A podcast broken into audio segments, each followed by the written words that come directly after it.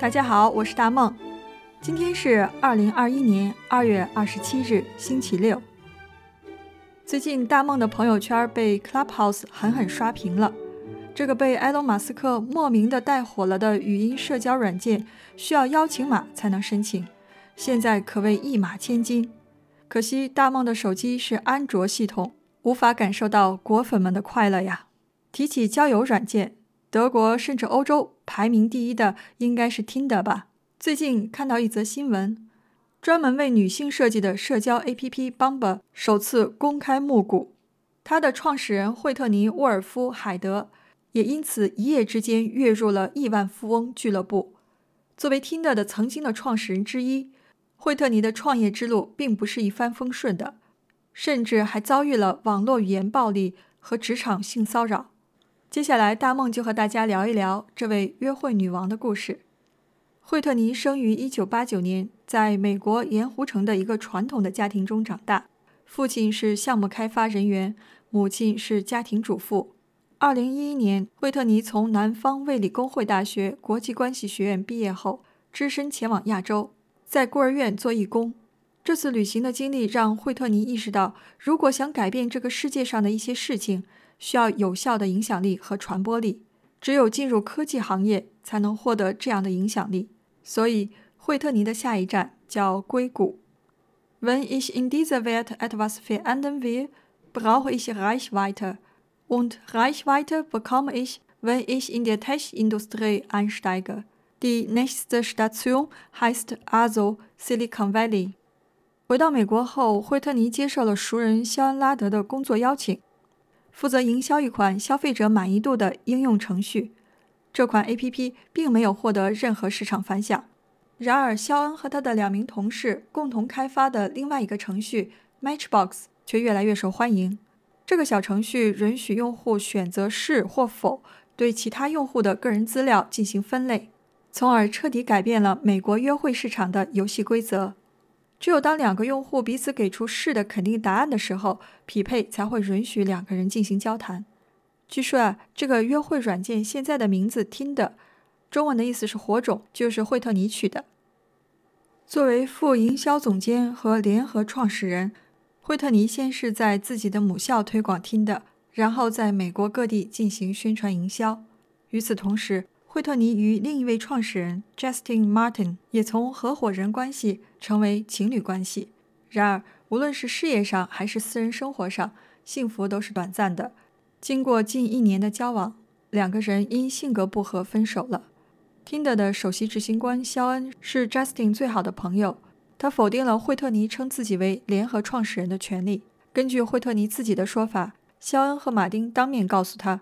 将一名女性任命为联合创始人，这会导致公司的信誉受损，因为 Facebook 和 Google 创始团队中都没有女性。最终，2014年，惠特尼离开了 Tinder。Laut Whitney haben Sean und Justin ihr gesagt, eine Frau als Mitbegründerin zu nennen, würde dem Unternehmen die Glaubwürdigkeit nehmen. Denn weder Facebook noch Google hatten Frauen im Gründungsteam. Schließlich verlässt Whitney Tinder。惠特尼并没有保持沉默，他对 Tinder 提出职场性骚扰的指控。最终结果，肖恩和 Justin 赔礼道歉，双方达成庭外和解协议，惠特尼索赔超过一百万美元。然而，网络上的黑粉把惠特尼描述成一个有心机的受益者，说他编造了性骚扰以谋取暴利。连他的父亲也问自己的女儿，网上的东西是否属实。惠特尼说：“不，不是这样的。”然而百口莫辩。到了深夜，惠特尼绝望地躺在浴室的地板上，手里握着手机，头脑里充满了他在互联网上看到的恶意评论：贪婪的妓女、叛徒、骗子。这些陌生人的声音一直围绕着惠特尼，感觉他们就像在自家的客厅、卧室一样，根本无法逃脱。惠特尼却无法关闭手机。他被黑暗浴室里手机闪亮的屏幕所散发出来的仇恨所控制。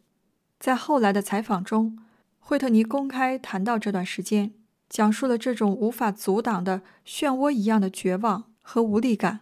他对记者说：“在那些黑暗的日子，我想就这样吧，我永远不会再有任何事业。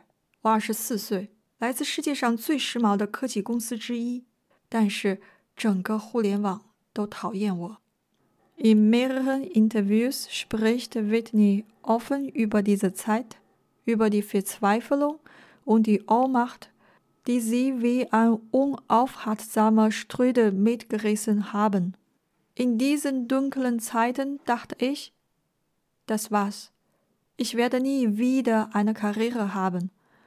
Ich bin 24, komme aus einer der angesagtesten Tech-Firmen der Welt, aber das Internet hasst mich, sagte sie. 惠特尼意识到，他有一个充满爱心的家庭，有朋友支持他。然而，他在网上受到的语言暴力几乎使他陷入抑郁。这个虚拟的数字世界对青少年又产生了什么影响？他不由得陷入思考。基于自己的遭遇，惠特尼希望互联网可以成为一个更积极、更美好、对女性更友善的地方。于是，他创立了一个专门为女性量身定制的社交软件 Bumble。Bumble 的标识是一只抽象的大黄蜂，这是一个关于蜜蜂和花朵的寓意。在 Bumble 上，女生才是蜜蜂。主动寻找自己心爱的花朵。拥有十亿美元资产的 Bumble 公司有两大创意：第一，建立一个满足女性需求的公司。和听的最大的区别是，如果两个用户都表示对彼此有好感，选择权和主动权都落在女生的身上。女用户必须主动开启对话，男生不能迈出主动的第一步。第二，建立由女性经营公司的想法，让女性感到舒适。Bumble 被称为女权主义者的 Tinder，大约百分之八十二的员工是女性，整个管理团队亦是如此。然而，女性仍然是硅谷高管中的少数派。在科技女性的调查中，有百分之四十四的女性创始人表示，他们在以前的工作中受到过骚扰。所以，Bumble 的初衷是由女性制造，为女性创造。大黄蜂 Bumble 于今年二月十一日公开上市。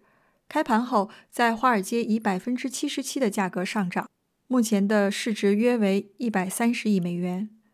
惠特尼拥有百分之十二的股份。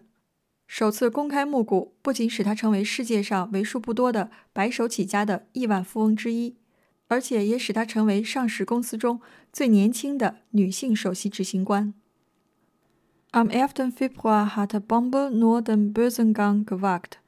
Der Tinder-Konkurrent startete an der Wall Street mit einem Kursplus von 77 Prozent. Die App wird mit rund 13 Milliarden Dollar bewertet. 12 Prozent des nagelneuen Börsenunternehmens gehören Whitney. Der Börsengang machte sie nicht nur zu einer der wenigen Self-Made-Milliardärinnen der Welt, sondern auch zur jüngsten weiblichen CEO eines bösen Unternehmens。今天的节目就到这里，更多内容请关注公众号“德语说”。大梦和你道一声早安、午安、晚安。